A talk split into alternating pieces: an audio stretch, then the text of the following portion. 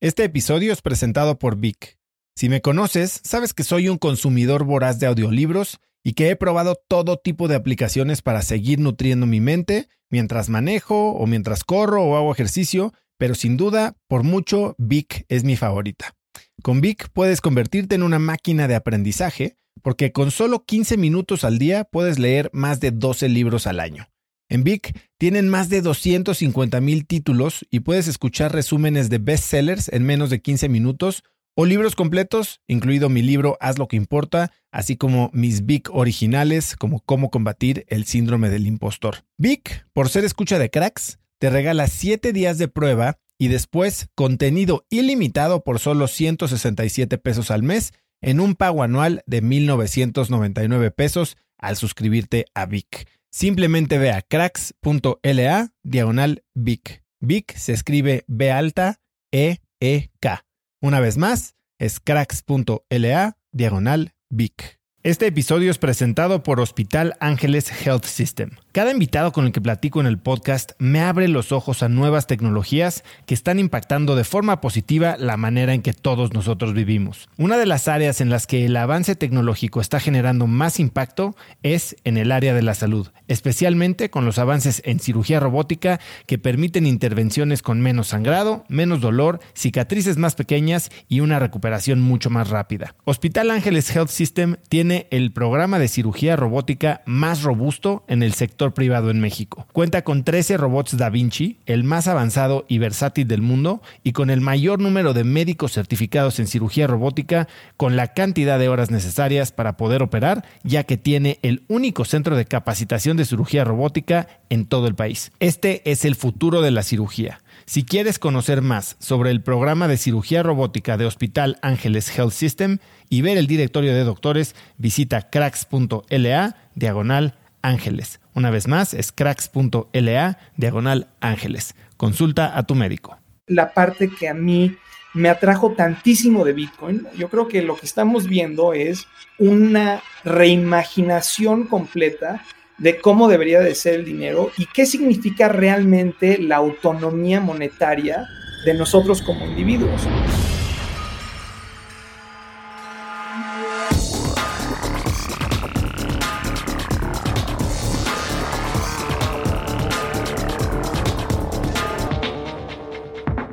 Hola y bienvenidos a un nuevo episodio de Cracks Podcast. Yo soy Osotrava y cada semana entrevisto a las mentes más brillantes para dejarte algo único y práctico que puedas usar en tu vida diaria. Hoy tengo como invitado a Daniel Fogel. Puedes encontrarlo en Twitter como arroba VogelBit. Daniel es cofundador y CEO de Bitso, la plataforma de compra y venta de criptomonedas más grande de América Latina. Daniel es licenciado en Economía, pero también en Ingeniería de Sistemas por la Universidad de Stanford y tiene una maestría en Administración de Empresas de la Universidad de Harvard. En 2016 fue incluido en los premios Innovadores Menores de 35 de MIT Technology Review y además ha recibido diversos reconocimientos como el Endeavor Global Entrepreneur, el Gold Winner de Mass Challenge en 2016, nombrado como una de las 33 startups más innovadoras de México y líder digital en México, entre muchos otros. Daniel y yo hoy hablamos de los orígenes del dinero, de inteligencia artificial y de qué es y cómo puedes participar en Bitcoin. Vamos con esta visionaria plática con Daniel Fogel. Dan, bienvenido a Cracks. Muchísimas gracias por, tenernos, por tenerme aquí, Oso. Este, un gusto estar platicando contigo. No, va a estar increíble. La verdad es que es, es un momento, digo, ya cuando ves que Lindsay Lohan empieza a predecir precios de Bitcoin, creo que eh, hay, que hay que hablar de esto, ¿no? A ver, tú eres, Daniel, alguien que está liderando la revolución digital en Latinoamérica, pero en las partes más esotéricas, complicadas, o sea, tú parece que vives en un universo paralelo, ¿no? Eh, eh, hablando de a lo que se dedican en Bitso con criptomonedas. Pero tú también vives la digitalización a, un nivel muy íntimo. Y no estoy hablando de que te cierren un cinturón de castidad hackeado, sino te estoy hablando de que tú conociste a tu esposa en Tinder. Correcto. Cuéntame un poco cómo pasa eso. Mira, desde que soy chiquito soy un fanático de la tecnología. Eh, yo he contado muchas veces esta historia cuando mi papá puso internet en la casa y para mí como que cambió el mundo. Y creo que fundamentalmente lo que cambió en mí es que empecé a ver que el status quo puede evolucionar, el status quo tiene que evolucionar. Depende de que nos cuestionamos el status quo, de casi casi el progreso de la humanidad. Y entonces siempre he tratado de pensar en cuáles son estas cosas, qué son estos conceptos que yo tengo, que la sociedad o mis amigos o mis papás o mi crecimiento o mi educación o lo que sea, cuáles son estas cosas que siempre he pensado que tienen que ser de una manera y cómo una nueva tecnología o cómo un nuevo modelo o cómo un nuevo proceso podría fundamentalmente cambiar ese problema. Entonces, a ver, me estás preguntando de cómo conocí a mi esposa.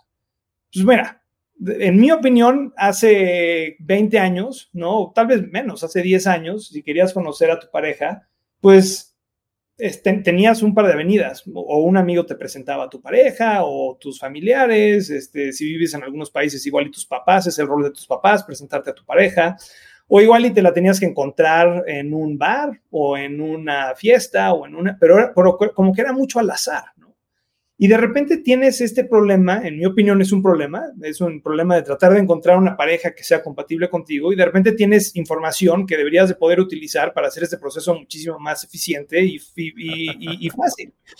Y, suena medio extraño, ¿no? Porque pues, la verdad es que para serte súper honesto, yo estaba haciendo mi maestría y no estaba buscando una esposa, estaba buscando conocer gente para pues, divertirnos y este y, en ese proceso, eh, en Tinder, que es probablemente la peor plataforma de uso de datos, porque es, bueno, no sé cómo ha evolucionado ahorita, pero en ese entonces era muy al azar y, pues, pero yo, yo siempre he tenido una apreciación muy grande por Alemania. Eh, de chiquito yo viví tres veranos en Alemania a los 8, a los 9 y a los 10 años y me cambió mucho la manera de pensar el mundo. De, de vivir en la Ciudad de México donde era impensable salir solito a la calle de, como un niño de 8 años, estaba viviendo en Alemania y me iba a la escuela solito en mi bici, este, en un pueblito, eh, estaba viviendo en un pueblito en el norte de Alemania, se llama Raudafen, pero como que todo cambió para mí, era un, era, un, era un lugar completamente diferente, desde cómo la gente pensaba en el consumo, reciclaba, todas estas cosas que yo en México no veía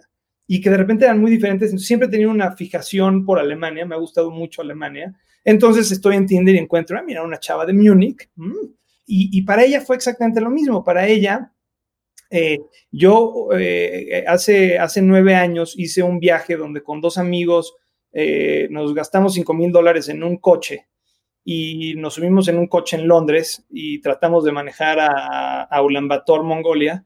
Este, cruzamos por, por Irán, Turkmenistán, Tayikistán, Uzbekistán, Kirguistán, etcétera, y nos quedamos atorados ahí en la mitad de los estanes. Este, y yo tenía eso escrito en mi cosita de Tinder y, a mi esposa siempre, o ahora a mi esposa, le, le, había llamado mucho la atención siempre ese viaje. O sea, este se llama el Mongol Rally, mucha, gente lo ha tratado de hacer, algunos este, fueron más exitosos que, que, yo y mis dos cuates, eh, pero ella le llamó muchísimo la atención eh, porque le gusta mucho viajar.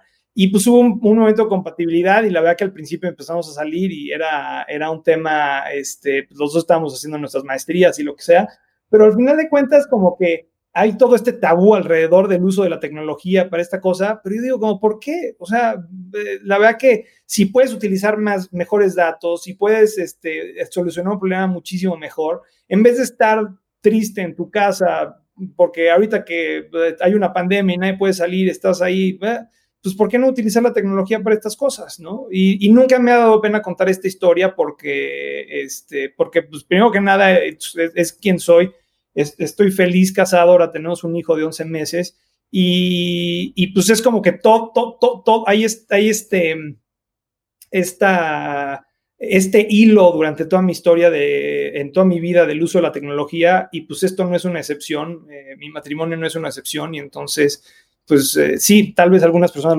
lo, encuentren extraño, pero yo creo que en 10 años va a ser muchísimo más común y va a ser casi casi la, la norma que, que, encontrar a tu pareja online, este, a, esperar a que te topes con alguien en el Starbucks y, este, y que, y que este, estrellas destellen y, que haya amor No sé, no sé, tal vez, eh, tal vez a la gente romántica va a decir este güey está loco, pero bueno.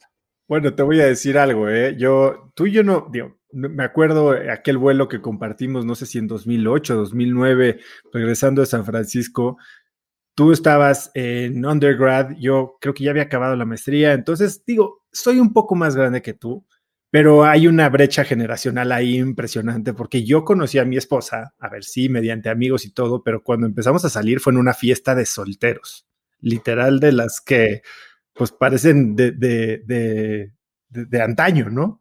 Y al grado de que empezamos a salir y nos casamos que decidimos pay it forward. Y entonces hicimos una fiesta de solteros nosotros. Y de nuestra fiesta de solteros salieron tres parejas casadas. ¡Qué increíble! No manejábamos eh, privacidad de datos en ese entonces, pero nadie preguntaba. Dan, tenemos poco tiempo hoy porque eres alguien muy ocupado y con, con debida razón. Yo una de las veces que más me ha gustado escucharte hablar y te he escuchado hablar muchas veces, eh, hablabas de cómo entiendes tú el dinero, del origen del dinero, y lo explicaste de una manera muy fácil para la gente entender qué es el dinero hoy, de dónde viene y sobre todo fijar eh, eh, el escenario para hablar de a dónde va. Cuéntame un poco cómo piensas tú del dinero. Mira, primero que nada, yo creo que el dinero siempre ha estado ligado muchísimo con la tecnología. O sea, conforme nosotros como humanidad hemos ido avanzando, eh, creo que hemos tenido diferentes iteraciones del dinero. Y por una gran cantidad de tiempo, por la gran mayoría del tiempo en la que ha existido el dinero, el dinero no era, eh, no estaba ni atado al gobierno, ni, ni estaba manejado por los bancos centrales. Y creo que en algún momento en, en, en, en, la historia hizo mucho sentido que eso, que eso pasara, pero yo creo que como cualquier otra cosa, el dinero tiene que seguir evolucionando. Y cuando yo pienso un poquito en dinero, o sea, yo regreso mucho a, la audiencia que es de México, pues cuando era chiquito mi papá me daba mi, mi domingo y mi domingo era de mil pesos. Y es, eran los mil pesos que usaba con, yo le decía el dulce cero, este, el señor de los dulces, que se paraban en las esquinas, entonces te, frenabas en el coche y compraban unos chiclets, ¿no? Y así me gastaban mi, mi, domingo con mis mil pesos. Y en algún momento mi papá llegó y me dijo, oye, ya, este, pues ya no te voy a dar mil pesos, ahora te voy a dar un peso. Pero pues era nada más porque de repente decidimos que mil pesos ya no iban a ser mil pesos, iban a ser un, iban a ser un peso. Y nunca, nunca me cuestioné ese momento en, digo, yo era muy chiquito, ¿no? Yo creo que esto pasó cuando yo tenía seis años y nunca me cuestioné como que, bueno, eran los viejos pesos y ahora los nuevos pesos, entonces les vamos a quitar tres ceros. Pero conforme fui creciendo, luego yo estudié economía y, y, en economía hablas de todo este tema de oferta y demanda y, hablas de, de, cómo se imprime el billete y el señoraje y todas estas cosas, pero otra vez como que nunca pensé realmente como que era el dinero. Y, fue a través de caer en, este, en, en, en, toda esta fascinación del mundo de las criptomonedas, en donde después de leer mucho de Bitcoin me empezó a cuestionar muchísimo qué era ese dinero, qué son esos 500 pesos que tienes en tu bolsa o esos 50 o lo que sea. Y te empezabas a dar cuenta que pues, el dinero, como evolucionó, estudié un poquito sobre el dinero y, y el dinero, como lo conocemos hoy en día, el dinero fiduciario, significa que depende de la confianza que nosotros le demos eso. Y en este caso confiamos en que esos 100 pesos valen 100 pesos porque el Banco de México nos dice que vale 100 pesos y nosotros estamos dispuestos a creernos que vale 100 pesos. Pero si tú vas al Banco de México y, dices, oye, aquí están mis 100 pesos, dame mis 100 pesos de regreso, pues ¿qué te van a dar? Pues igual y te dan dos billetes de 50, igual y te dan este, cinco billetes de 20 o tu mismo billete de 100. Pero, pero ¿qué significa eso? O sea, todo mundo, todo mundo lo aceptamos y podemos transaccionar y fijamos precios con esto y es una herramienta extremadamente poderosa, pero al final de cuentas, ¿qué es? Es simplemente un concepto. Es un concepto que nos decidimos creer y que, y que confiamos en ciertas instituciones y como confiamos en ciertas instituciones nos adherimos a lo que estas instituciones nos dicen. Pero cuando estudias un poquito sobre el dinero, no tienes que buscar mucho para ver la cantidad de veces que han habido instituciones que han corrompido un poquito su lugar en la sociedad y han dejado a, sus constituyentes pues en una muy, muy mala situación. Ves los casos de Zimbabue, los casos ahorita en Venezuela, lo que a veces pasa en Argentina. Y, entonces te tiene como que es simplemente eh, un ejercicio de decir, oye, ¿qué está pasando ahorita en Estados Unidos? Estados Unidos está imprime, imprime, imprime, imprime, imprime billetes. Sí, para estimular la economía, para tratar de hacer todas estas cosas, pero, pero ¿qué significa? ¿De dónde viene este dinero? ¿Qué pasa cuando de repente alguien imprime, imprime, imprime dinero y luego empieza a comprar todo, cierta, eh, todo tipo de instrumentos en los mercados? Como, ¿Qué es el impacto para el individuo que vive en ese país? ¿Y cuál es el control que como individuo o como individuos tenemos sobre las políticas monetarias de nuestro país?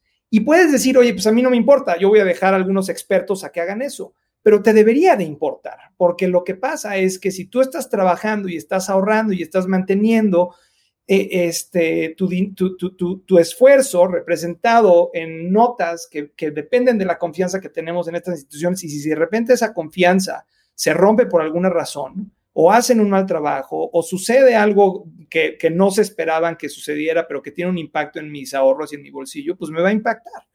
Y entonces es, eso fue realmente la parte que a mí me atrajo tantísimo de Bitcoin, que era el tema de decir, vamos a fijar reglas claras que nadie pueda cambiar y que estas reglas, todos que queramos este, participar en este sistema monetario, nos tenemos que adherir a ellas. Y si, y si no te gusta, pues no te, no te voy a obligar, pero si te llama la atención, aquí hay una alternativa a tal vez el, dinero como había existido hasta ahorita. Y estamos, yo creo que muy al principio de una revolución digital, pero creo que el trend es clarísimo. Yo creo que lo que estamos viendo es una reimaginación completa de cómo debería de ser el dinero y qué significa realmente la autonomía monetaria este, de, nosotros como individuos. Y entonces, les digo, yo obviamente soy una de las personas trabajando en este espacio. en 20 años podemos platicar y me vas a decir, o estabas bien, güey, y, desperdiciaste muchísimos años de tu vida, o igual y, igual y me, este, va a ser muy claro que pues, evolucionamos hacia allá, ¿no? Ahora, acabas de mencionar que está el gobierno americano imprime, imprime dólares y ahorita creo que Biden acaba de proponer 1.9 trillones de más dólares para imprimir y se habla de que el 22% de todos los dólares en circulación que hay en el planeta se imprimieron en 2020. ¿Cuál crees que fue el efecto de 2020 y de la pandemia en tu visión del dinero? Bueno, entonces tienes todos, tienes todos estos nuevos dólares que ahora existen. Y entonces, ¿qué está pasando? Y creo que es clarísimo. Y, mucha gente lo, predijo al principio de estos, este, todos estos estímulos que empezaron a suceder. Pues los, eh, los activos que son limitados en su cantidad, ¿no? Entonces, ¿qué activos son limitados en su cantidad? Pues este, las La acciones. ¿sí? Bueno, las acciones, pero el Bitcoin, etcétera. Todas esas cosas se han ido este, apreciando de manera importante. O sea, tú ves lo que está pasando en Estados Unidos. La semana pasada estaban en el Capitolio, storming through, no sé qué, y el stock market como sin nada, ¿no? Aquí estamos todos este, disfrutando de la fiesta, ¿no? Es como que está completamente desconectada de la realidad. Por un lado tienes a la gente sin chamba, los restaurantes tronando, pero por el otro lado tienes todas las acciones en un mercado que nunca nadie había visto, all time highs en todo, etcétera, etcétera. ¿Y qué está pasando?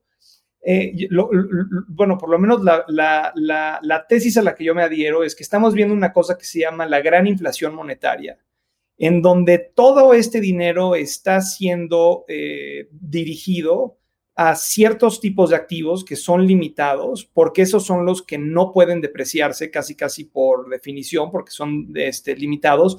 Y todo esto que sí se está, o sea, todo esto, todo el dinero, en, este caso los dólares, en donde estamos imprime, imprime, imprime, pues se está utilizando para comprar estos activos. Y entonces el, lo que estamos viendo ahora es una debilitación del dólar a raíz de todo esto y una apreciación de todos estos activos fijos en comparación al dólar. Y Bitcoin no ha sido eh, la excepción. Bitcoin ha tenido, o sea, en la pandemia creo que eh, en, este día de mayo, donde no sé si te acuerdas que los mercados cayeron, etcétera. 12 de mayo, creo. El 12 de mayo que cayeron los mercados, cayó Bitcoin, etcétera. Pues Bitcoin pasó a, menos de 4 mil dólares y ahorita estamos arriba de 40 mil dólares, ¿no? Es una, ha sido un cambio impresionante durante esta pandemia y lo ves lo mismo con las acciones, pues qué está pasando con Tesla, qué está, etcétera, etcétera, ¿no? Pero ah, creo que a diferencia de Bitcoin, cuando hablas de acciones de Apple, acciones de Tesla, todo parece estar anclado a la misma moneda que se está depreciando, ¿no? Tú tienes una acción de Apple y vale 3 mil millones de dólares o un trillón de dólares, pero al final del día los dólares valen menos cada vez, ¿no? Mientras que Bitcoin no. A ver, explícame cómo Bitcoin soluciona el problema de la inflación o de la depreciación monetaria. Sí, pues mira, nosotros pensamos que Bitcoin es como un hoyo negro que se está chupando todo. Y digo, obviamente esta es una, una visión este, ultra bullish, por decirlo así, del, de, de, Bitcoin. Pero cuando nosotros pensamos en qué está pasando, pues tienes una incertidumbre, incertidumbre global enorme, ¿no? La pandemia, pues digo, ya empezó a salir la vacuna, pero los casos están este, rebasando los máximos históricos en casi cualquier lugar del planeta. Eh, México ayer tuvo su peor día desde que, empezó la, desde que empezó la pandemia en nuevas infecciones y en muertes. Y, estás viendo lo mismo casi alrededor del mundo. Nos falta un rato, hay una incertidumbre enorme sobre cuál va a ser el impacto de esto. Y entonces tú tienes dos opciones, pues yo mantengo mi dinero en digamos, un americano, yo mantengo mi dinero en dólares, pero pues están imprimiendo más y más y más dólares. Entonces, estos dólares, pues en teoría deberían de valer menos porque hay más oferta de estos dólares. O puedo migrar mis dólares a una moneda donde la emisión está limitada y donde sé que por cómo está construido este sistema monetario en Bitcoin, no pueden haber más de 21 millones de dólares. Entonces, lo que estamos viendo es... 21 millones de Bitcoin. Perdón, 21 millones de Bitcoin. Y lo que estamos viendo son grandes inversionistas, o sea, los mejores inversionistas, eh, o, no sé si los mejores, pero de los inversionistas más sofisticados este, del mundo, empezar a hacer por primera vez em, grandes apuestas este, en Bitcoin, ¿no? Y, y, yo, creo que, yo creo que es una tesis bien interesante porque nosotros en la industria hemos hablado de esto por muchísimos años, o sea, hemos hablado como mucha gente ha dicho, oye, Bitcoin es digital gold, este, es oro digital, eh, porque es, finito, este, mantiene su propiedad a largo plazo, etcétera, etcétera, pero tiene todas estas cosas que lo hace mucho más eh, atractivo que el oro. Es fácil de dividir, es fácil de transportar, es fácil de asegurar, etcétera, etcétera. Y es una, es una teoría, es una tesis que hemos traído nosotros, pues 10 años, ponte. Pero por primera vez estamos viendo a inversionistas institucionales diciendo, claro, esto hace todo el sentido del mundo y voy a poner un, o sea, voy a empezar a migrar parte de mi portafolio a esto. Y ahí tienes todo un grande rango de, personas, ¿no? Tienes este, gente como Paul Tudor Jones, que en marzo de este año muy famosamente agarró, hizo un análisis, comparó Bitcoin con oro, con cierto otro tipo de activos, se agarró y dijo, vamos a por primera vez tener una posición en Bitcoin. Y tienes a gente como el director general de MicroStrategy, que ha comprado arriba de mil millones de dólares en Bitcoin y agarró y dijo, toda la tesorería de mi compañía la voy a pasar de dólares a Bitcoin porque yo tengo esta tesis de que el dólar ahorita se va a debilitar muchísimo y Bitcoin tiene que apreciarse muchísimo y ha sido una apuesta ridícula para este tipo. O sea, este tipo compró la primera compra de 425 millones de dólares, el Bitcoin estaba abajo de 9 mil dólares. Imagínate lo que ha logrado este, desde un punto de vista de retorno simplemente con, con esa apuesta. Ahora, el problema es qué tanto de esto se empieza a volver especulativo y en qué momento tienes una crisis en donde puede haber una burbuja, porque esto ha pasado, Bitcoin ha pasado por seis o siete burbujas, ¿ya? En donde eh, la primera vez que llegó a un dólar, ¿no? Luego crashó a 20 centavos y luego de ahí llegó a 10 y crashó a 2 dólares y luego llegó a 50 y crashó a 20 y así se ha venido, eh, pero siempre si tú ves la trayectoria, es una, es una muy clara trayectoria hacia arriba. Eh, hay, un, hay un muy buen artículo que salió esta semana en donde decía como, mira, una de las críticas más grandes a Bitcoin es que es una burbuja, pero nunca hemos visto una burbuja como esta porque es una cosa que sí, tiene sus picos y cae, pero luego regresa con más fuerza. Hay algo fundamentalmente diferente. O sea, la gente que decía en 2017 es que estos son como los tulipanes, pues sí, pero enséñame cuándo los tulipanes tuvieron una apreciación de este tipo, este, por cinco veces en donde llegó y tronó y volvió a subir y volvió a tronar, etcétera. Y yo creo que es un poquito más este, este concepto de la ley de Amara, donde dice, este es un tipo, Roy Amara, que dice, eh, que como humanidad subestimamos, sobreestimamos lo que la tecnología puede lograr en el corto plazo, pero subestimamos lo que puede lograr en largo plazo, que es un poquito como lo que ves en tecnología. Pues sí, en el 99 hubo esta gran burbuja, en el dot-com famosísimo, pero es, es innegable el poder de las, de las compañías de tecnología y lo que se ha logrado 20 años después de que tronó esa burbuja. Es innegable que tenía un potencial durísimo. Y sí, sobreestimamos la capacidad en el corto plazo y tronó esta burbuja, pero se ha creado muchísimo valor en el área de tecnología. Y creo que un poquito lo mismo vemos en Bitcoin.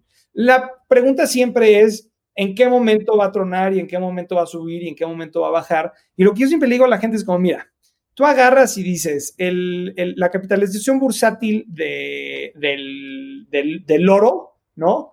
Son este, alrededor de, 10 trillion este, dólares, ¿no? Ahorita. Entonces, si tienes una, una capitalización bursátil de 10 trillion dólares, pues entonces Bitcoin tiene una oportunidad de, poder llegar a valer este, arriba de un millón de dólares, ¿no? Si, si solamente lo que hace es reemplazar este, ¿no? Entonces, ¿vamos a lograr eso? Pues quién sabe, tienes que creer muchísimas cosas para, para que eso pase, pero tiene un chance, pues yo creo que tiene un chance muy claro de que lo haga. Ahora, esto no es investment advice y yo no le diría a, tu, a, tus escuchas, a, tus, no se dicen radio escuchas, podcast. A la audiencia. A la audiencia. No le, no le recomendaría a la audiencia que, que, que, se llenaran de Bitcoin y que vendieran sus casas o que sacaran préstamos para esto porque conlleva un alto nivel de riesgo, pero definitivamente creo que es una cosa súper interesante que hay que ver. Y si no tienes un una pequeña parte, por lo menos, de tu portafolio en esto, pues you've been missing out y, es una buena oportunidad para tener una pequeña partecita que si se va a cero igual y no te duele mucho, pero que si se va a un millón de dólares, pues igual y duplicas tu, tu, valor, ¿no? Tu, valor personal. Ahora dime algo, Dan. Has estado hablando de los fundamentales de Bitcoin, ¿no? Eh, la divisibilidad, la descentralización, la oferta limitada. Vamos a aterrizar un poquito, ¿no? O sea, ¿cómo funciona la creación de Bitcoin versus el dinero tradicional fiduciario? Bien. Fiat. Pues mira, este, tú sabes cuántos pesos hay en circulación. Te puedes meter al Banco en México y leerlo, pero tú sabes cada cuánto se imprimen, quién decide, o sea, la Junta de Gobierno decide estas cosas en el Banco México, pero pero realmente tienes muy, o sea, tienes un poco de visibilidad, pero, pero tenemos muy poco control. O sea, si yo agarro ahorita un billete de 100 pesos y lo rompo a la mitad, ¿no? Pues aquí tengo un billete de 20 pesos. No sé si te acuerdas que en alguna época estos los engrapaban y entonces se rompían, ¿no? Pero este billete de 20 pesos, si ahorita a mí se me cae, se me va por el excusado, lo rompo sin querer, lo que sea, ¿quién tiene control de que esta cosa dejó de existir? Pues nadie. ¿Cuánto, ¿Cuánto cash realmente hay en circulación? Pues tenemos muy buenos estimados, pero pues no sabemos. ¿Qué capacidad tengo yo como individuo de saber cuántos dólares va a imprimir Biden el próximo, el próximo mes? Pues ninguna, ¿no? Yo no, yo no, yo no soy nadie. ¿Cómo le voy a decir a Biden que imprima 1.3 o no imprima nada de, de, dinero el próximo mes?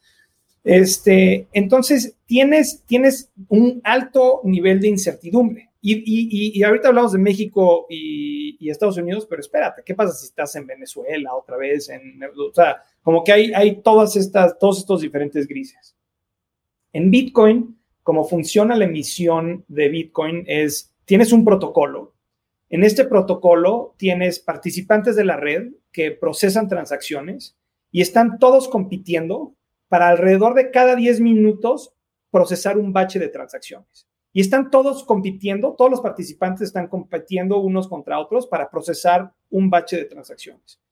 El que logre procesar esas transacciones, que las, que las logras este, procesar resolviendo como un acertijo matemático, el que las logra solucionar, no solamente procesa esas transacciones, sino que mete esas transacciones a una cosa que en el protocolo se llama un bloque de Bitcoin, y en ese bloque de Bitcoin puede crear nuevos Bitcoins conforme a unas ciertas reglas. Entonces, ¿esto qué significa? Que cuando empezó Bitcoin, no había ni Bitcoins emitidos, ni habían participantes en la red.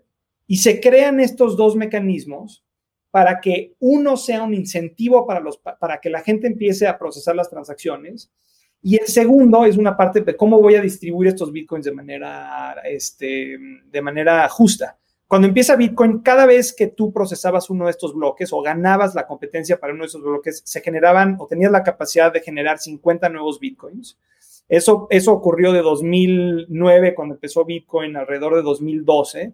En 2012 eso cayó y se volvieron 25. Luego volvió a caer y se volvieron 12 y medio. Y ahorita estamos en un mundo en donde cada 10 minutos en promedio se generan 6.25 bitcoins. Esto cada cuatro años en promedio va a seguir cayendo a la mitad.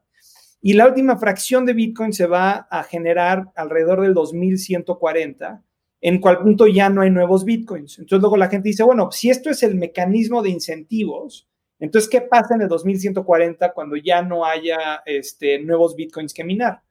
La segunda, el segundo incentivo que existe es que cuando tú procesas transacciones en esta red y las metes en un bloque, todas esas transacciones que metes en un bloque, cada transacción tiene una pequeña comisión y entonces tú puedes, eh, eh, eh, la persona que procesa ese bloque se queda con las comisiones de todas esas transacciones. Entonces, lo que ha estado pasando es que los nuevos bitcoins, la generación de nuevos bitcoins ha ido cayendo, pero la cantidad de comisiones en transacciones ha venido subiendo y entonces un poquito la teoría, y todavía esto vamos a tener que ver cómo evoluciona, es que cuando ya los nuevos bitcoins sean muy poquitos, eh, va a haber todavía un incentivo muy grande derivado de todas las transacciones, las comisiones de las transacciones que, que se están procesando en cada bloque. Entonces, así se generan los nuevos bitcoins. Esto está escrito en un código todas las computadoras de la red tienen que adherirse a este código. Si una de estas computadoras dice, ¿sabes qué? ¿Por qué me voy a dar 6.25 bitcoins? Yo me voy a dar 2.000 bitcoins. Toda la, toda la red lo rechaza. Toda la red dice, pues es, este tipo solucionó un acertijo, pero este, se está asignando más bitcoins de lo que el protocolo permite, entonces lo voy a ignorar, ¿no? Entonces, esa es una de las partes cuando hablamos de descentralización. Tienes una serie de reglas común pero que para participar en la red tienes que participar conforme a esas reglas y no puedes cambiarlas. Si tú las cambias unilateralmente, lo único que pasa es que las otras computadoras de la red dicen, este jugador no está jugando conforme a las reglas de la red y simplemente lo voy a, lo voy a ignorar. Entonces ahora vamos a pensar en un futuro en el que Bitcoin se hace, eh, por decir, la moneda del mundo, ¿no? Y entonces ¿Cuál es el riesgo para los gobiernos? ¿no? Porque al estar fuera del sistema que controla cada entidad nacional, entonces tal vez ya no hay cómo ejercer fuerza para que se paguen los impuestos. Eso significaría tal vez una caída del Estado. Eh, tal vez cuando se vuelve una reserva económica mundial, hay hoy, como dices, hay muy poca gente que, que, que tiene poder sobre un gran porcentaje de los bitcoins, ¿no? O sea, ¿qué es lo que pasa y cuál es el riesgo para los gobiernos si esto pasa? Sí, yo, yo veo, yo veo eh, muy lejos un mundo en donde realmente Bitcoin se vuelve una moneda, la moneda mundial, ¿no? Ahora, hay grandes economistas que piensan que ese tiene que ser el futuro de, del mundo. O sea, hay gente que dice como no, no va a funcionar este concepto de tener diferentes monedas este, no puede funcionar. Pero también hemos visto pues toda una serie de, experimentos, el euro es un gran experimento de esto, que, que pues hay economistas que se sienten muy bien con respecto a lo que está pasando en el euro y hay otros que pues, están muy escépticos de que este experimento del euro vaya a ser algo que vaya a funcionar. Y, y, yo creo que cuando nosotros pensamos en Bitcoin, lo que tenemos que pensar es, ok, yo creo que como humanidad nunca vamos a llegar a, las, soluciones finales de nada. Yo creo que simplemente vamos avanzando y vamos mejorando. Yo creo que hoy en día Bitcoin es una mejora muy importante a lo que tenemos, este, a lo que existe hoy en día, pero definitivamente Bitcoin hoy en día es subóptimo en muchas otras cosas, ¿no?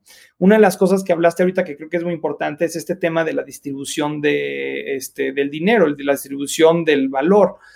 Eh, cuando empieza, cuando empezamos en Bitcoin, pues era como que una manera muy justa. Si querías participar, pues nada más ponías tu computadora y, se ponías a minar bitcoins.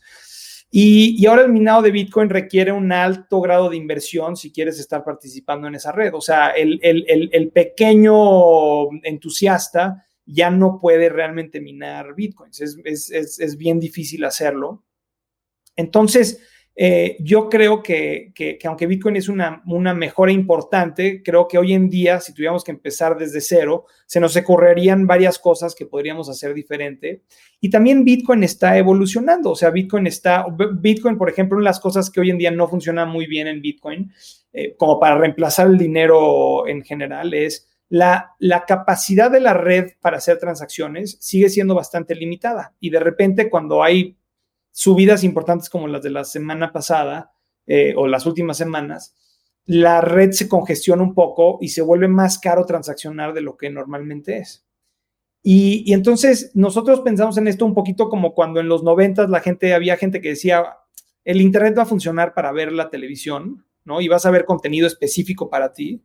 Y la gente dice, está loco, güey, el Internet nunca va a funcionar para eso porque no hay capacidad, los cables no pueden manejar tanta información.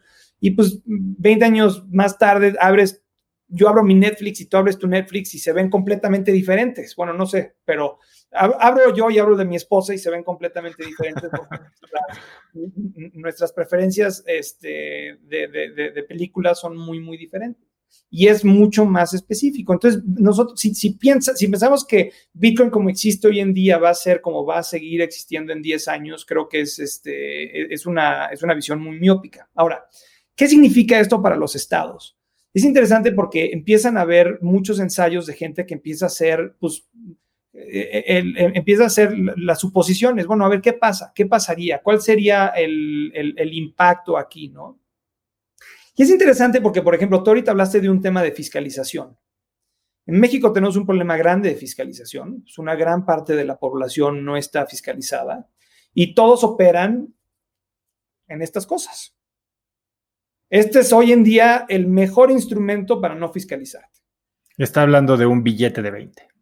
Bueno, el efectivo, ¿no? O sea, eh, eh, ¿cuántas veces te han preguntado que si requieres factura o no requieres factura, ¿no? Y te dicen, bueno, y si no te doy factura, pues no te cobro eh, el, el, IVA, ¿no? No te cobro lo que sea. Entonces, este, el efectivo hoy en día es una de las mejores maneras que existen para que la gente no se fiscalice. Las criptomonedas traen toda una serie de ventajas y desventajas con respecto a esto, porque en el tema de trazabilidad, creas toda una serie de trazabilidad que hasta a veces puede ser incómoda, ¿no? O sea, cuando empiezas a entender cómo funciona este Bitcoin, el tema de trazabilidad puede ser bien, bien duro, como que hay, hay, muchas maneras de hacer analytics, este, y cuando digo bien, bien duro, lo digo desde el punto de vista de privacidad, pues cuando yo le mando a alguien una transferencia electrónica desde mi banco, pues esa persona no tiene acceso a mi balance, ¿no? Y yo no quiero que esa persona tenga acceso a mi balance. Pero de repente con criptomonedas empiezas a tener mucho más visibilidad de ciertas cosas que igual y no quisieras que la gente tuviera visibilidad. Pero entonces, este, yo creo que los temas de fiscalización son, van mucho más allá del tema de criptomonedas o no. Hoy en día tienes grandes economías donde tienes gente que utiliza criptomonedas y la gente está bien fiscalizada eh, y están utilizando criptomonedas. Y no es el tema de utilizar criptomonedas que te, que te previene o no hacerle fiscalización, yo creo que son otro tipo de temas. Eh, la educación, también yo creo que en el tema de fiscalización, la reciprocidad es muy importante. Por ejemplo, mi esposa, eh, alemana, como te decía al principio, pues en Alemania todo el mundo paga impuestos, ¿no? La fiscalización es altísima. Y para mi esposa, cuando se mudó a México, le llamaba mucho la atención cómo el mexicano este, tal vez tiene como que esta cosa a veces contra el fisco, ¿no? Lo veíamos cuando queríamos rentar un departamento y la gente te decía, bueno, pero me pagas en efectivo, ¿verdad? Y mi esposa decía, ¿por qué en efectivo? No, no tengo efectivo. Bueno, es que así no lo tengo que declarar y bla, bla, bla. Interesantemente, cinco años después de vivir en México, mi esposa me dice, Fíjate que ahora a veces me da, este, como que ahora entiendo por qué muchos mexicanos no pagan impuestos, porque pues tienes todos estos temas que son muy subóptimos en México, donde pagas impuestos y no ves el retorno de pagar tus impuestos. ¿Dónde está la seguridad? En el tema ahorita de salubridad, ¿dónde, dónde están las instituciones? ¿Dónde están estas cosas? Entonces, como que yo creo que es un problema que tenemos que abarcar como sociedad muchísimo más ampliamente del instrumento de pago que tengamos y yo creo que es un tema súper social em, y, que, y que yo creo que sí tenemos que tener muchísimo cuidado con los temas en política pública para incrementar la fiscalización del país independientemente de qué sean los métodos de pagos que se estén usando. Y yo, yo, yo realmente no lo veo. Ahora, ¿puede ser Bitcoin una caída al Estado? Pues eh, puede, podría ser, podría ser. Este, bajas de manera importante la cantidad de control, pero también yo creo que a veces no tenemos que partir de, la idea de que el Estado es malo, tal vez tenemos que partir desde la idea de que el Estado está para proteger a las personas que vivimos en ese Estado. Y que tal vez el rol del Estado no es un rol de overlord y de estar este, controlándonos, etcétera, sino al revés, es un, juega un rol y, y, y, por eso a veces, por ejemplo, yo no, yo no soy proponente del uso de armas y nunca he tenido un arma en mi vida, pero he hablado con amigos americanos que para ellos es muy importante y al principio era muy extraño este concepto para mí, pero a veces cuando hablas y entiendes fundamentalmente qué es lo que les importa, a veces ellos regresan a esta idea del el poder contra el Estado, ¿no? Y lo importante que es poder tener armas contra el Estado. Y pues obviamente con, con, todo lo que se ha creado desde un punto de vista militar, etcétera, etcétera, pues eso igual y hoy en día es un poquito más irrelevante, pues nunca vamos a poder construir una bomba atómica o lo que sea. Pero creo que son conceptos interesantes que a veces evolucionamos como sociedad y nos olvidamos de cuál era el principio que se creó. Por ejemplo, los notarios. Pues Bitcoin puede reemplazar a cualquier notario. ¿Para qué tienes que crear la fe pública si solamente si ya tienes bases descentralizadas que son inmutables y que nadie puede cambiar?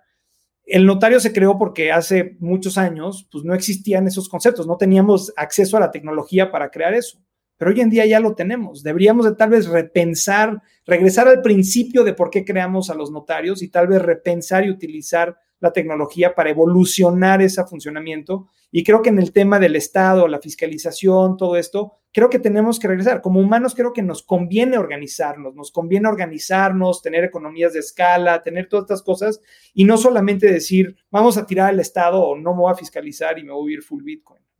Sí, es regresar al pensamiento de primeros principios, ¿no? Y pensar en la funcionalidad o el problema que quieres resolver y no necesariamente en las herramientas que estás usando para, para hacerlo. 100%. Ahora, Dan, hablaste hace un momento de la ley de Amara y ciertamente lo, lo ejemplificaste muy bien con lo que pasó con el Internet en el año 2000. Con eso en mente, tú, y tal vez 10 años no es un, un periodo suficientemente largo para hablar de esto, pero ¿cuál es tu visión para Bitcoin en los próximos 10 años? Mira, yo creo que toda la industria, o sea, voy a hablar un poquito más ampliamente que solamente Bitcoin, yo creo que vamos a ver una reimaginación total del mundo financiero en general. Creo que ya lo estamos viendo, estamos viendo toda una serie de cambios muy importantes que yo creo que van a ser fundamentales. Yo creo que, yo creo que más que nada es como que nosotros tuvimos la oportunidad de ver un mundo sin Internet y un mundo con Internet. Pero hoy en día, para, o sea, si tú regresas a cuando hablaban en los noventas sobre el Internet, había gente que estaba preocupada de este tema del Super Information Highway. ¿Qué significa, güey? ¿Cómo vamos a controlar la información? El, control sobre la información que ciertos estados ejercieron por mucho tiempo y hoy en día, pues estados como China siguen tratando de ejercer, ha sido algo como que, que por, muchos, por mucho tiempo era muy importante. Hoy en día yo no me imagino un mundo sin Internet, un mundo donde me puedo meter a Wikipedia y aprender sobre lo que yo quiera, en un mundo donde tú puedes estar en cualquier parte del mundo yo en el otro y nos podemos conectar mediante estas videocámaras. No me imagino un mundo sin Internet. Yo creo que si hoy en día tratas de quitarle el Internet a la gente, pues sería imposible, ¿no? Yo creo que como que ya una persona de, nuestra edad ya no se imagina. Yo cuando digo, ¿cómo hacía mi papá negocios antes del Internet? Mi papá me contaba de, pues, la, máquina de fax. Y la primera vez que pusieron una máquina de fax en Bank of America, donde trabajaba mi papá, y la gente se juntaba alrededor del fax a ver salir el papelito con las cosas escritas, ¿no? Y yo, ¿cómo, ¿cómo trabajabas en ese mundo? O sea, ¿cómo, ¿cómo funcionaba el mundo? ¿Qué hacías cuando llegabas a la oficina, ¿no? Como que hoy en día estoy, llego y tengo 100 mil emails y este es mi, mi, computadora es mi herramienta de trabajo. ¿Cómo, qué, ¿Cómo funcionaba antes? ¿Cómo te organizabas? ¿Cómo te comunicabas? Ya no se te ocurre, ya ni siquiera sabes. Hoy en día se te acaba la fila del teléfono y ya no sabes hacer nada, no sabes llegar a ningún lugar, no sabes qué junta tienes, no te sabes el teléfono de nadie, etcétera, etcétera. Y yo creo que lo mismo vamos a ver con Bitcoin y con toda esa tecnología en, en, en, en, algunos años. Hoy en día tenemos nosotros clientes que están acostumbrados a poder mover su dinero de manera instantánea a cualquier parte del mundo para hacer pagos, recibir pagos, simplemente mover su, su, su dinero a diferentes plataformas de una manera que antes no existía. Cuando yo, cuando yo me, cuando te conocí, cuando vivía en San Francisco, pues teníamos que hacer wire transfers que se tardaban una semana en llegar o una semana y media en llegar y te cobraban 25 dólares por hacer eso y a veces no llegaban y bla, bla, bla.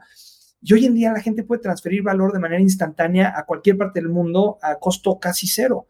Y eso es interesantísimo en mi opinión, porque toda esta generación de gente que está creciendo con esta herramienta en, en, existencia, nunca va a querer regresar a un mundo donde esto no se pueda. Y se está creando toda una serie de productos y servicios que dejan de ser locales y empiezan a ser globales. Nosotros tenemos una cantidad de clientes que nos utilizan eh, para, comprar criptomonedas, pero luego vemos que interactúan con un sinfín de productos alrededor del mundo, donde la gente está pidiendo préstamos, está prestando su dinero, están obteniendo, este, están poniendo su dinero para proveer liquidez en lugares, o sea, toda una serie de cosas que se están generando y donde los productos financieros dejan de ser locales. O sea, de repente tu, tu, tu oferta de productos financieros deja de ser el banco que te daba atención en tu pueblo y se vuelve cualquier negocio que esté montado en el Internet y que hable cripto.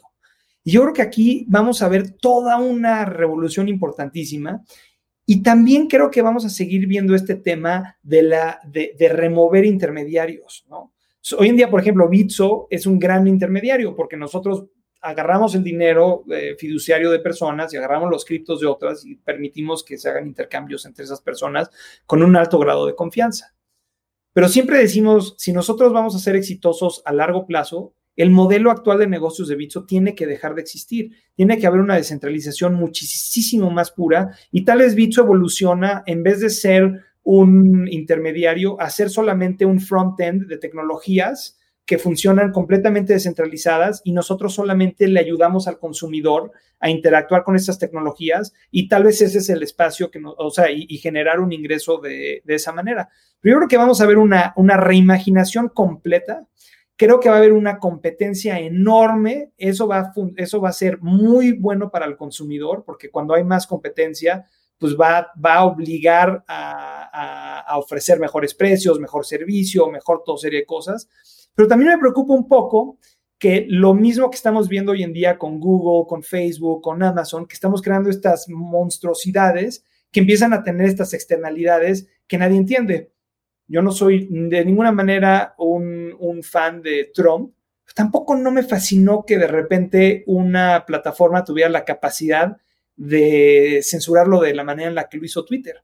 Y, estas son cosas que vamos a tener que entender y vamos a tener que navegar como sociedad y las estamos este, entendiendo y navegando, pero veo este tema de concentración este, muy fuertemente también en el tema cripto, porque yo creo que eh, empieza a tener estas economías de escala y estos mismos jugadores empiezan a volver más y más y más y más y más y más grande.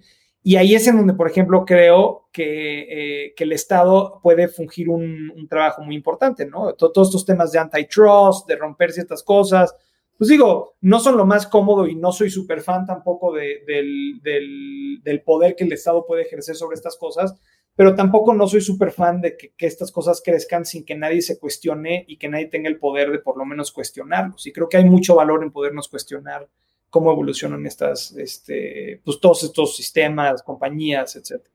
¿Y qué es lo que se necesita para que todo esto suceda, para que todo esto se haga mainstream? O sea, hoy, como ya dijiste, eh, ya hay muchos jugadores, sobre todo americanos o europeos, entrando ya con cantidades importantes, ¿no? Eh, algunos de ellos son hasta tan grandes que mueven el precio, ¿no? Y eso es algo de lo que queremos hablar ahorita. Pero en México o a nivel un poquito más Main Street, ¿qué se necesita para que esto suceda, para que permee la tecnología? Sí. Nosotros estamos muy, muy enfocados en seguir eh, mejorando el acceso. Entonces, cuando nosotros pensamos en eso, creo que pensamos en tres cosas. Uno es educación, y por eso te agradezco otra vez el espacio acá, porque creemos que eso es súper, súper importante. El segundo es, tenemos que mejorar de manera muy importante eh, la, capacidad de proveer estos servicios, o sea, seguir escalando en la capacidad de los sistemas, seguir escalando en, este, en, lo que nosotros le llamamos este, la usabilidad de la plataforma, o sea, qué tan fácil es que una persona que nunca ha tenido cripto pueda pasar de no tener cripto pasar a tener cripto, ¿no? Interactuar con estas redes, etcétera. Entonces, la usabilidad es algo que tenemos que mejorar este, muchísimo. Y luego, por último, creo que em, necesitamos hacer lo más fluido posible la capacidad de luego de estos clientes de interactuar con estos, con este ecosistema más amplio, ¿no? O sea, no solamente quiero que eh, tu audiencia compre Bitcoin, me gustaría que tu audiencia compre Bitcoin y haga un pago y vea la, la diferencia que es, o que alguien agarre y diga, oye, yo vivo en Estados Unidos y cuando muevo Milán a México pago una la nota y déjame intentarlo por, por cripto, ¿no? Para mandarle dinero a mi mamá o para pagar, este, no sé, mi celular que siga, lo que sea, ¿no? Eh, yo creo que mientras logremos hacer la tecnología útil para el, para el consumidor, empiezas a tener una escala importante porque entonces la gente empieza a ver esto como una herramienta para solucionar problemas, mucho más allá que solamente una herramienta para especular. Entonces, gran parte de lo que nosotros tenemos como, o sea, como misión como empresa es realmente hacer que esta tecnología sea relevante y sea útil para, para, para la gente tenemos varios casos de uso muy, muy claros, pero la gente le sigue, o sea, sigue habiendo mucha, sigue habiendo poca información al respecto, sigue habiendo mucho escepticismo. Em, yo lo veo, mi, mi, propia familia a veces es como, oye, ¿cómo se hacía esto? Oye, ¿cuál es el riesgo? Y, llevamos platicando de esto muchísimos años, pero, y, los entiendo, ¿no? Pero entonces, de, de la forma en la que podamos lograr que la gente pueda subirse a esta tecnología de manera fácil y que luego la tecnología sea muy relevante para ellos, de la misma manera que cuando te conectabas al Internet, al principio la gente no sabía ni qué hacer. Me acuerdo la primera que conecté a mi papá, todo el proceso de conectar el modem, bla, bla, y luego entramos a la página y luego a, un portal, eran los portales en eso, entramos al portal de Yahoo y dicen, ¿y ahora qué, güey? Bueno, pues ahora qué quieres ver, las noticias, no, pues ya leí el periódico. Bueno, ¿quieres ver el clima de de Hawái, pues, no, yo estoy en la Ciudad de México. ¿Qué, quieres hacer entonces en el Internet? Dicen, pues no sé, tú fuiste el que me dijiste que me conectara al Internet y, y, ahora ya no pensamos en eso. Ahora estamos permanentemente conectados y utilizando esto las 24 horas del día, los 7 días de la semana, pero ya no es una actividad la que haces, es parte de una herramienta que tienes para llevar a cabo tu día.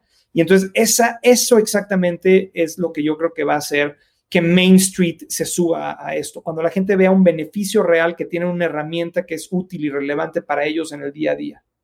Hablaste de dos conceptos eh, o dos situaciones que creo que son las dos palabras que la mayoría de la gente con la que hablas de criptomonedas o de Bitcoin eh, se, se, topa. Uno es, es muy complicado, no lo entiendo. De entrada no sé cómo comprar.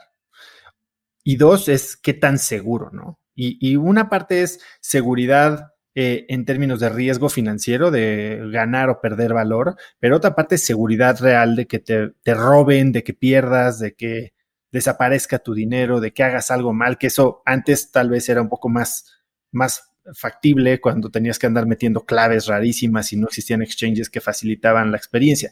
Cuéntame ustedes en Bitso, ¿qué es lo que hacen para pues para combatir estos dos grandes obstáculos, ¿no? Has hablado mucho del tema de, Bitso o cualquier exchange o cualquier gran bolsa donde existen estos activos digitales son honeypots, ¿no? Estos panales de miel que todos los osos quieren romper y robar.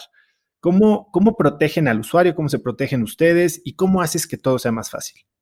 Sí, es, muy interesante. Mira, desde la parte de la gente que piensa que esto es muy complicado, pues hemos tratado cada vez de generar una mucho mejor experiencia de usuario y hemos estado muy enfocados en experiencia de usuario y son cosas que nunca acabas, ¿no? O sea, siempre hay más oportunidades para hacer esto más fácil. Pero yo creo que si alguno de, si alguna persona en tu audiencia le llama la atención, pueden agarrar y bajar el app de Bitso en el, en el App Store o en el Google Play Store y, y hacer su cuenta en su teléfono y es súper fácil, deberían de tardarse no más de cinco minutos y pueden hacer una compra de 50 pesos de Bitcoin eh, y debería ser un proceso relativamente fácil. Entonces, yo, yo, una cosa es como, oye, puedes empezar con un monto súper chiquito y, y, si, y, si, y, digo, y si, si, si desaparece, si Daniel está loco, lo que sea, pues digo, son 50 pesos y, ya por lo menos les pueden contar a sus amigos que tienen Bitcoin y que ya lo utilizaron y, pueden donarlos en Wikipedia si quieren, ¿no? Este, como para que sientan que, fue una experiencia donde hicieron algo de end-to-end. Este, pero, pero ahí tenemos siempre que mejorar, ¿no? O sea, siempre, siempre, siempre hay mucho que mejorar y ahí es, es una de las, de, de, los pilares que tenemos en Bitcoin, el tema de usabilidad y sabemos que tenemos muchas cosas que mejorar, pero también creemos que tenemos unas de las mejores experiencias para comprar cripto este, que, que, que, existen hoy en día y, no, y eso nos da mucho orgullo. Ahora, sobre el tema de seguridad, es un tema bien interesante porque la seguridad y la usabilidad a veces están este, en una en contra. Están peleadas. Es un tema bien difícil. O sea, por ejemplo, yo, una de las cosas que desde el punto de vista de seguridad, eh, en general, eh, uno de los mejores tips de seguridad que yo le podría dar a tu audiencia es no reusen sus contraseñas. Ustedes, cuando ustedes abren una cuenta en algún servicio y ponen una contraseña, no tienen idea alguna de ese servicio cómo está guardando su contraseña.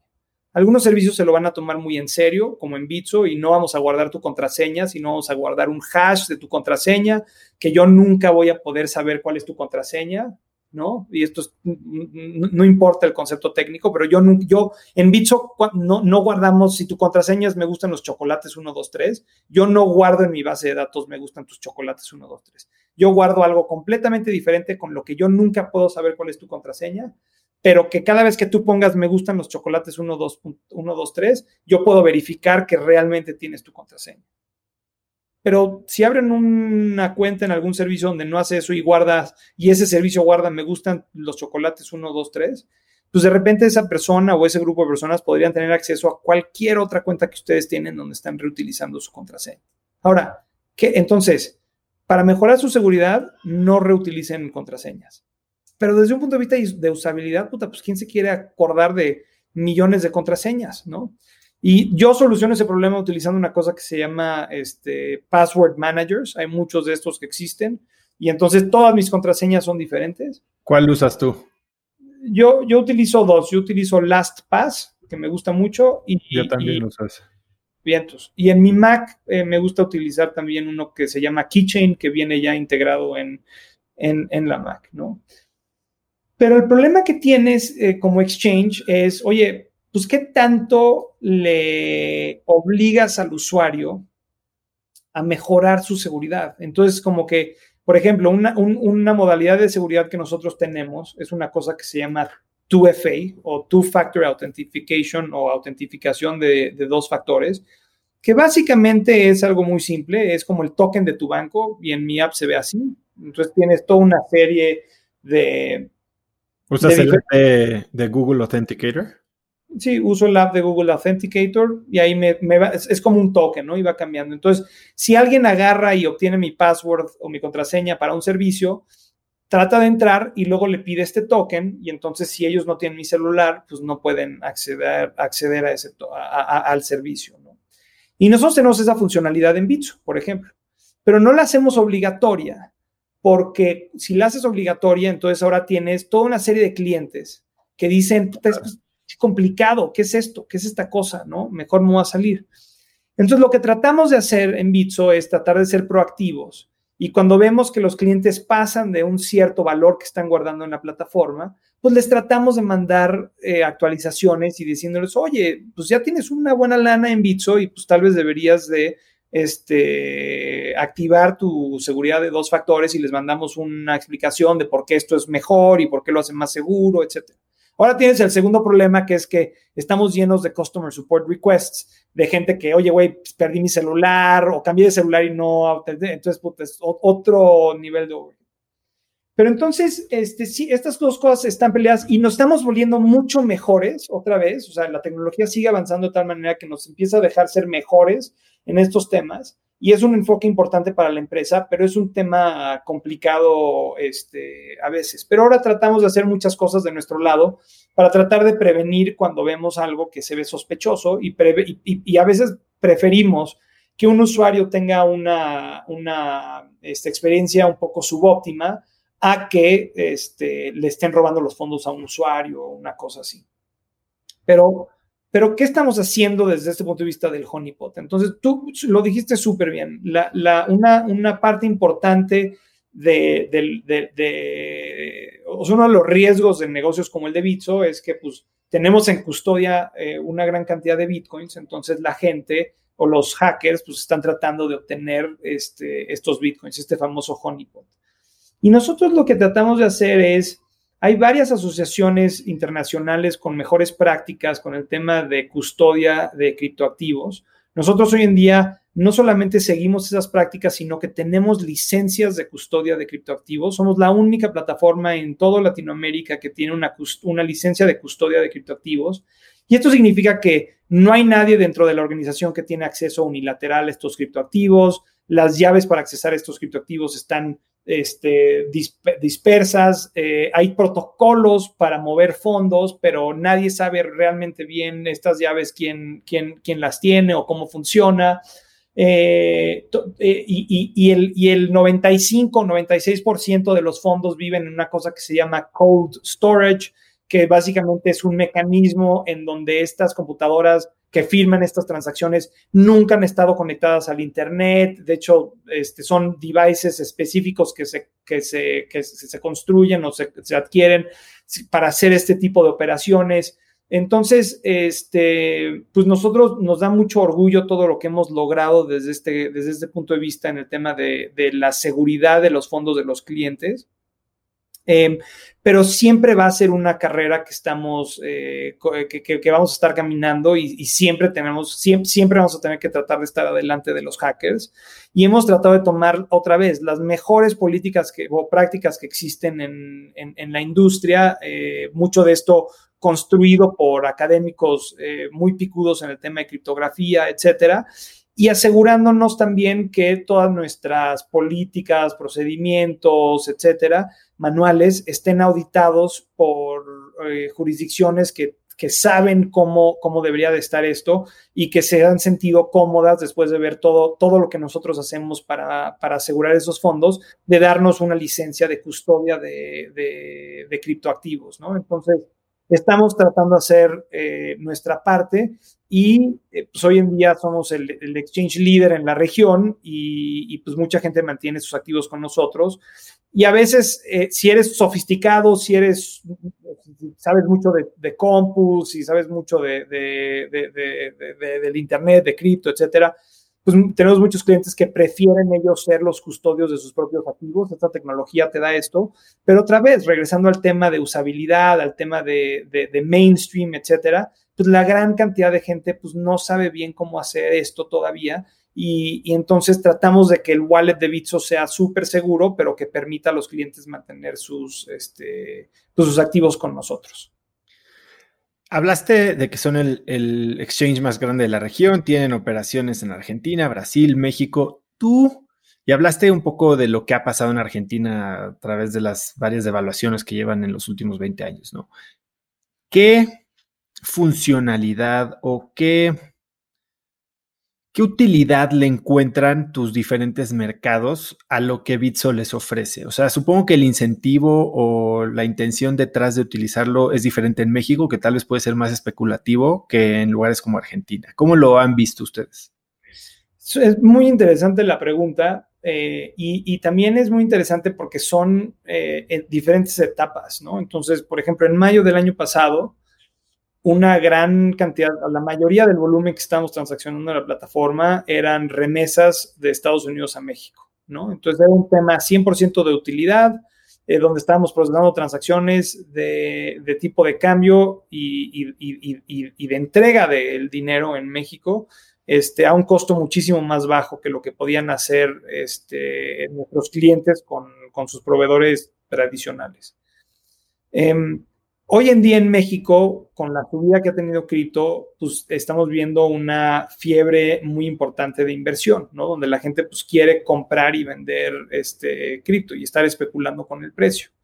En lugares como Argentina es diferente porque en lugares como Argentina pues tienes una depreciación constante del, valor de tu dinero, la gente renegocia sus salarios constantemente, los precios cambian este, eh, en, las tiendas de manera recurrentemente, etcétera. Pues, hay un tema de, store of value, o sea, de mantener el valor, eh, que es mucho más fuerte en Argentina que en un México, especialmente en los últimos seis meses, pues el peso se ha fortalecido muchísimo contra el dólar en los últimos seis meses, ¿no? Últimos seis, siete meses.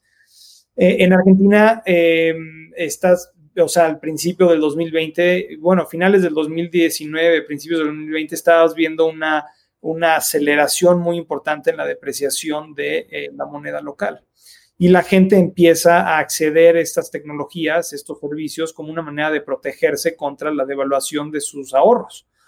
Entonces, definitivamente vemos diferentes, este, o sea, diferentes casos de uso para diferentes clientes de diferentes maneras, pero yo te diría que últimamente el, tema de inversión ha vuelto a ser muy, muy fuerte. Es muy difícil ignorar, ¿no? Una cosa que, como decíamos, en marzo del año pasado estaba en, cerca de, los 4 mil. dólares y ahorita está eh, alrededor de los 40 mil, pues es una apreciación enorme, entonces eso, eso trae toda una serie de clientes de manera muy, muy importante.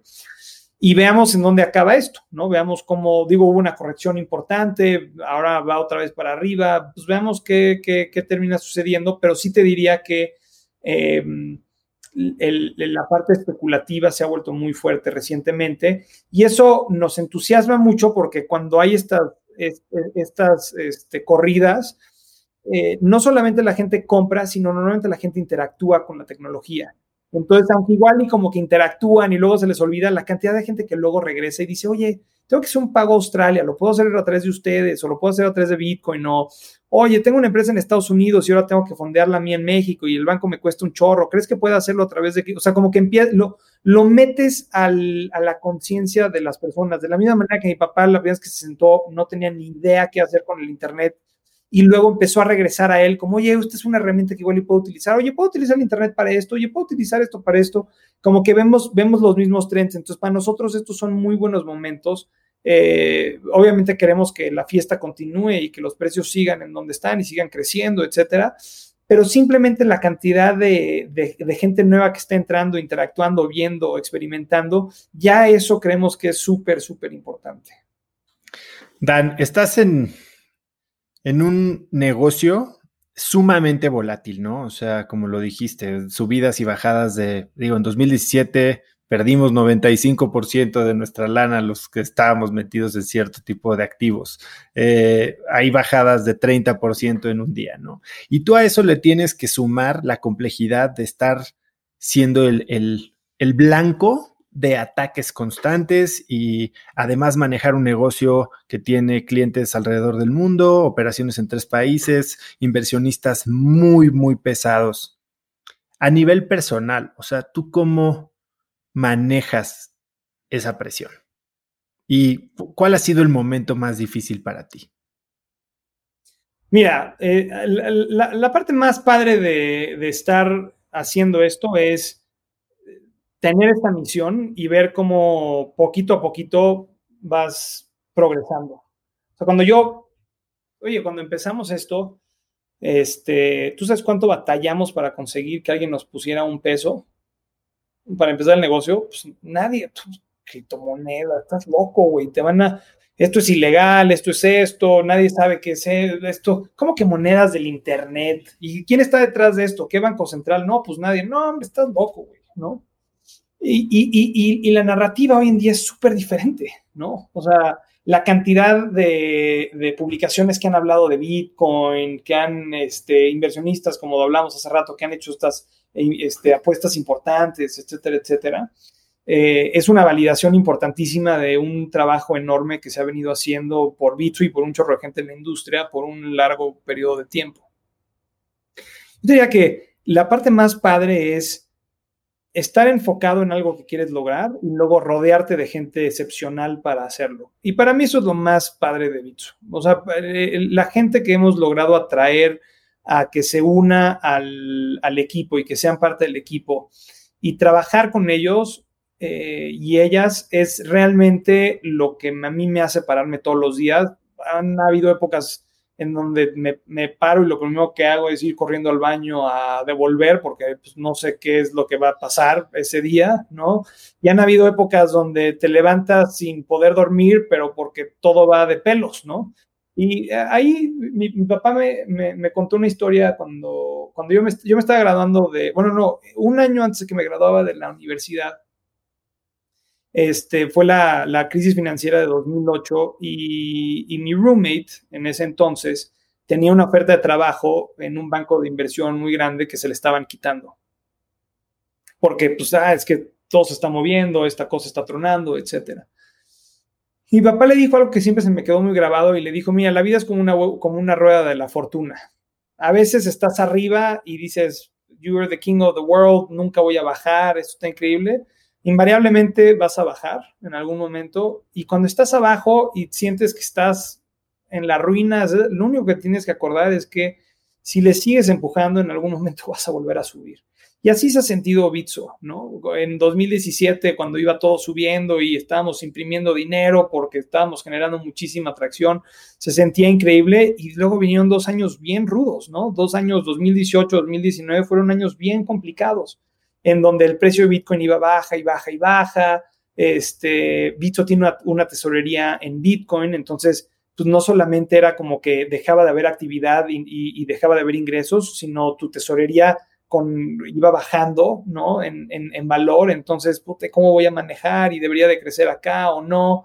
Y la verdad que, este, yo diría que, yo te voy a decir, el, el, momento más agrio en, eh, para mí eh, fue, un, fue un 24 de diciembre de 2018, una de la tarde, y yo estoy empacando regalos de Navidad y me marca este, una persona del equipo y me dice, ¿ya viste las nuevas reglas que salieron este, del Banco de México? No, dice, pues las tienes que ver, güey, porque las acaban de publicar a la una de la tarde del 24 de diciembre. Y, este, y eran unas reglas que pues básicamente nos dejaban sin la capacidad de operar en 25 días, ¿no? Y, y, y, y 10 de esos días no iba a ver nadie del equipo porque pues todo el mundo se quería ir un poquito a las vacaciones a final de año. Y, y sentí como, o sea, todo se, como que todo se nublaba, ¿no? Todo era como, ¿cómo voy a salir de esta, güey? Y aparte fue un año durísimo, el 2018, como te dije, fue un año durísimo, empezamos en Bitcoin en 20 mil dólares y no, no sé qué precio estábamos en diciembre de 2018, pero había sido un año rudísimo. Y, y, y, el equipo estaba cansado, el equipo estaba desmotivado, estaba, ya sabes, y luego sale esto, yo le había dicho al equipo, por favor tómense vacaciones, descansen, recarguen, el año siguiente vamos, we're gonna live another year to fight, ¿no? Y salen estas cosas y este, y, y dices, pues ya salió una regla y ya te dejas sin capacidad de operar y pues igual y this is the end, this is how, this is how it ends. Pero, pero interesantemente ahí pasó algo diferente, que es que cuando te quitan todo, de repente dices, pues te mueves por donde quieras, ¿no? O sea, como que, como, hay, esta frase, este, creo que es de Janis Joplin, que dice, when you have nothing to lose, you're invincible. No sé si es de Janis Joplin o de eh, alguien que escucha, que escuchaban mis papás y en alguna de estas canciones este, lo decían. Y yo me tomé eso completamente a corazón, ¿no? Dije, mira, si mi alternativa es cerrar este sueño, pues voy a pelear con todo, porque si no, pues siempre me voy a quedar con la espinita. Y ahí fue excelentísimo, porque el equipo hizo un, realmente un trabajo excepcional en encontrar qué podíamos hacer, cómo podíamos este, reaccionar, qué cosas podíamos mover, cómo, cómo íbamos a activar a los usuarios. Todavía tenemos muchos believers en cripto etcétera, etcétera, y, pues poquito a poquito la sacamos, ¿no? Y hoy en día estamos en, un lugar muy, muy diferente desde el punto de vista regulatorio. Las, las, pláticas con el Banco de México ha hecho un muy buen trabajo poniendo cuáles son las, reglas para jugar en este espacio, este, las otras autoridades también, y estamos en un, mucho, en un, en un, en un mucho mejor lugar, pero por un momento yo pensé que, o sea, yo, yo el, en Navidad, yo pensé que ese día, o sea, era, era crónica de una muerte anunciada y que nos quedaban veintitantos días para vivir y que iba a ser el, y que yo estaba pensando cómo le comunico a los usuarios, cómo hago esto, etcétera. Y, y, yo creo que vamos a tener otros días de esos, ¿no? Ahorita estamos en, un, en una etapa de mucha celebración, mucho progreso, mucho avance, pero pues the hard, o sea, los días duros van a, seguro van a regresar. Ahorita tenemos otro tipo de problemas que tenemos que, que afrontar como organización. No es nada fácil emprender, pero es divertidísimo y si te rodeas de la gente correcta, eh, yo creo que puede ser la cosa más enriquecedora que puedes hacer con tu, con tu tiempo. Y, hay un, igual y lo has oído en alguno de, otras pláticas, no lo he dicho muchas veces, pero, pero hay, un, hay una cita este, que a mí me, me, fascina y yo te diría que eso es la cosa, siempre regreso a ella cuando, cuando me siento como que debilitado, este, pero, pero es una cosa así como el, el hombre razonable se adopta al, a las realidades del mundo y el hombre irracional persiste en tratar de hacer que el mundo se adapte a su realidad y que entonces el progreso depende del hombre irracional. Y yo creo que me fascina esto porque cuando empezamos con todo este tema de, de, Bitcoin, pues no ha sido una pelea solamente contra el mercado. Yo empecé tratando de convencer a mis hermanos, ¿no? De que la primera vez que les comenté de Bitcoin, pues esto es un Ponzi, suena un Ponzi. No, es que no. Y, y, y, tratar de convencer este, luego a mis amigos y luego a mis maestros. Y mis maestros, cuando yo les decía, me voy a ir a México a empezar este negocio, me decían, estás loco, güey. Estudiaste Computer Science, ahora tienes un MBA, vete a trabajar Product Management en, en Google, en Facebook vas a hacer una super carrera, etcétera, etcétera. Y yo decía, no, güey, y me decían, esto de Bitcoin nadie le entiende, etcétera, etcétera. Y, y, hubiera sido muy fácil en cualquiera uno de estos momentos agarrar y decir, estoy loco y me voy a hacer esta otra cosa.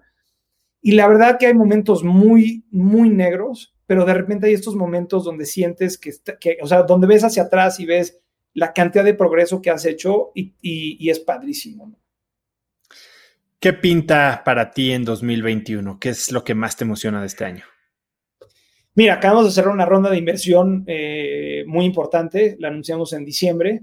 Es, em, es, una ronda importante que creo que va a ser un game changer eh, importantísimo para la empresa y, y, es Brasil. Para nosotros es incursionar realmente en Brasil. Eh, tenemos operaciones, pero muy limitadas ahorita en Brasil y este 2021 van a ser para eso probablemente yo termine este, yéndome a Brasil eh, a vivir un rato y, pues súper, súper emocionados de, estar tratando de incursionar en un mercado tan dinámico, tan demandante, pero tan enorme como es el brasileño.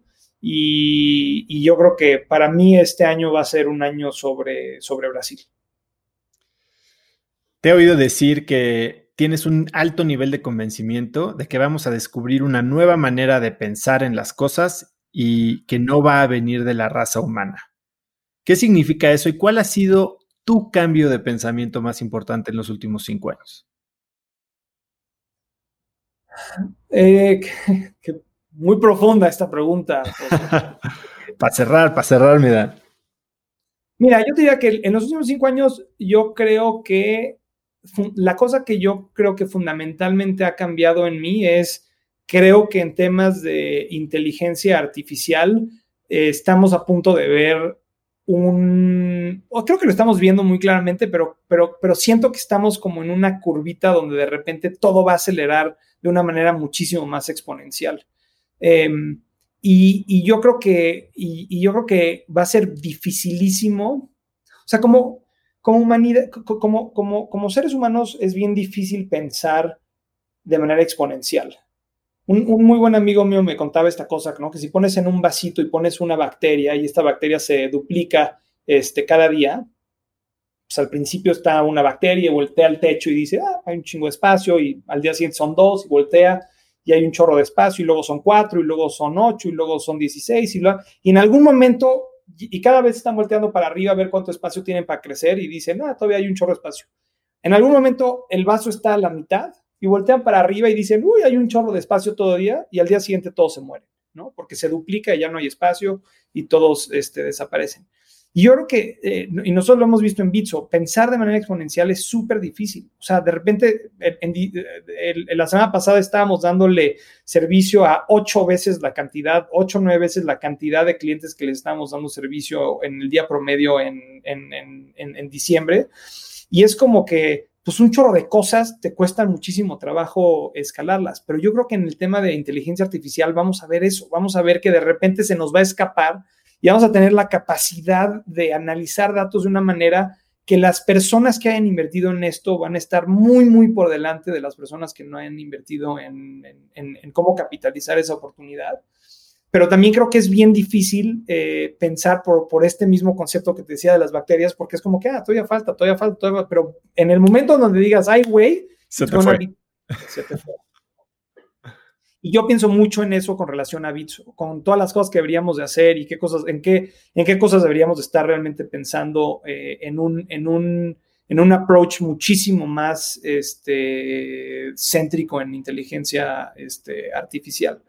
Y esta cita que, que leíste un poquito es, es, es, eso. Yo creo que vamos a empezar a, a interpretar ciertas cosas de maneras que no vamos a entender. O sea, por ejemplo, no sé si viste el caso este de AlphaGo, la máquina que juega Go, de, este, que ahora compró Google. Pero una de las cosas que cuando tú ves el documental de AlphaGo, una de las cosas que es como que muy sorprendente, o para mí lo más sorprendente de ese documental, es que tienes todos estos jugadores de Go que saben jugar Go, ¿no? Y que se han enseñado entre ellos a jugar Go y que son buenísimos. Y cuando empiezan a jugar contra esta máquina, dicen, esta máquina juega rarísimo. Nadie juega Go así. ¿Qué son estas movidas? Y les gana. Y, cuando analizan el juego dicen, no mames, esta cosa juega diferente a como yo juego o como sabemos jugar como humanos y ahora nos gana. Y es porque AlphaGo se entrenó contra sí mismo. Entonces encontró patrones que como humanos no, hemos, no habíamos visto, no habíamos encontrado, no habíamos descubierto esa manera de jugar Go como humanidad. Y este concepto a mí se me hace muy cañón, porque yo creo que lo mismo puede pasar, que cuando analicemos este, la manera de atacar ciertas enfermedades, la manera de solucionar ciertos problemas, encontrar a tu próxima esposa o próximo esposo o pareja o lo que sea.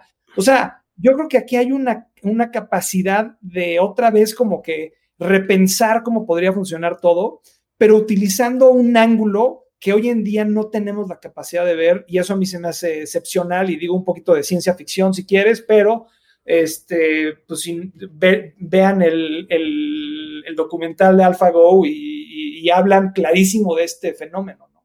Aquí voy a poner el link. Y Dan, antes de irte, si pudieras escribir un mensaje en el cielo para que millones de personas lo vieran, ¿qué diría? Uy, muy fácil. Y no puede ser buy Bitcoin. ¿Qué es lo que ibas a decir? ¿Para qué me preguntas, Oso?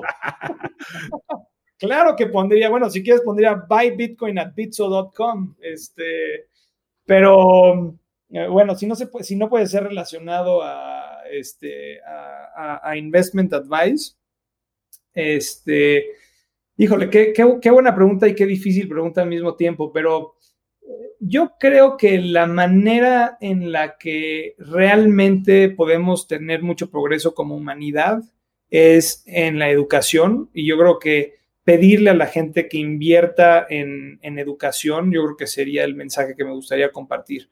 Y la verdad es que hoy en día hay tanta cantidad de, material educativo en línea que hay muy poquitas excusas para, este, para no realmente invertir en eso. a mí de repente hablo con gente que me dice como, güey, pues es que a mí me hubiera gustado aprender a programar. Aprende a programar, ¿qué te, está previniendo? Ahí está, ahí están todos los materiales, hay miles de clases, miles de cosas en YouTube gratis completamente. Lo único que necesitas es invertir el tiempo y el espacio. Deja de ver series y ponte a aprender a programar. Y, este, y yo creo que ese sería el mensaje. Dan, es eh, una verdadera gozada, ilustrativo, educativo e inspirador platicar contigo. Eh, la visión, o sea, me acuerdo de esa plática y es de esos días que creo que también si hubiera estado yo tal vez un poco más despierto, pudo haber cambiado mi vida en ese avión. Pero bueno, eh, eres un crack, creo que estás haciendo lo que pues, muchos soñamos, que es eh, abrir camino para que los demás los caminemos y creo que vas, vas a impactar el mundo de una manera increíble. Muchísimas gracias por estar aquí hoy. ¿Dónde te pueden seguir, contactar, eh, saber más de Bitso?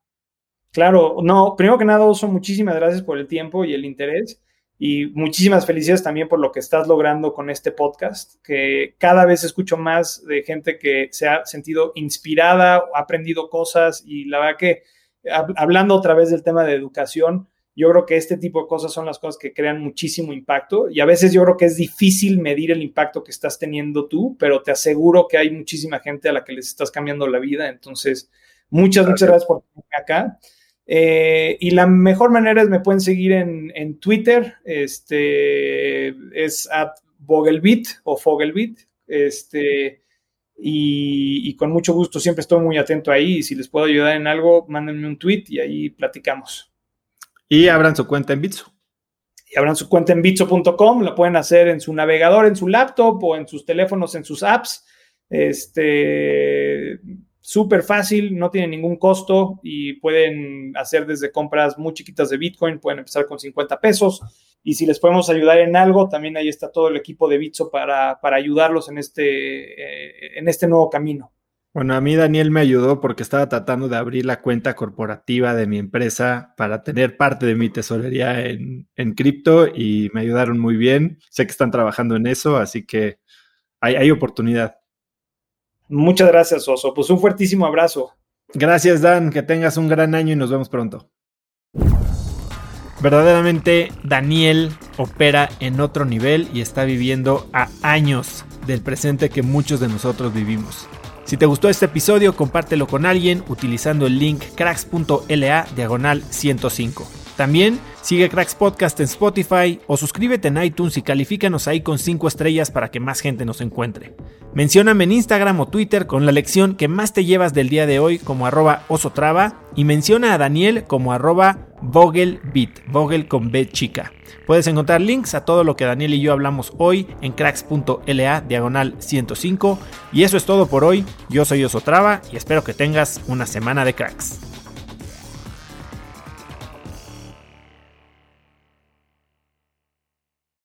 Este episodio es presentado por Vic.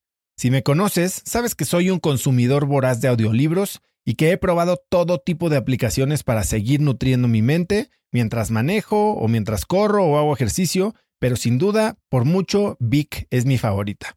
Con Vic puedes convertirte en una máquina de aprendizaje porque con solo 15 minutos al día puedes leer más de 12 libros al año. En Vic tienen más de 250 mil títulos y puedes escuchar resúmenes de bestsellers en menos de 15 minutos o libros completos, incluido mi libro Haz lo que importa, así como mis Vic originales como Cómo combatir el síndrome del impostor. Vic, por ser escucha de cracks, te regala 7 días de prueba y después contenido ilimitado por solo 167 pesos al mes en un pago anual de 1.999 pesos al suscribirte a Vic. Simplemente ve a cracks.la diagonal Vic. Vic se escribe B alta E E K. Una vez más, es cracks.la diagonal Vic. Este episodio es presentado por Hospital Ángeles Health System. Cada invitado con el que platico en el podcast me abre los ojos a nuevas tecnologías que están impactando de forma positiva la manera en que todos nosotros vivimos. Una de las áreas en las que el avance tecnológico está generando más impacto es en el área de la salud, especialmente con los avances en cirugía robótica que permiten intervenciones con menos sangrado, menos dolor, cicatrices más pequeñas y una recuperación mucho más rápida. Hospital Ángeles Health System el programa de cirugía robótica más robusto en el sector privado en México. Cuenta con 13 robots Da Vinci, el más avanzado y versátil del mundo, y con el mayor número de médicos certificados en cirugía robótica, con la cantidad de horas necesarias para poder operar, ya que tiene el único centro de capacitación de cirugía robótica en todo el país. Este es el futuro de la cirugía.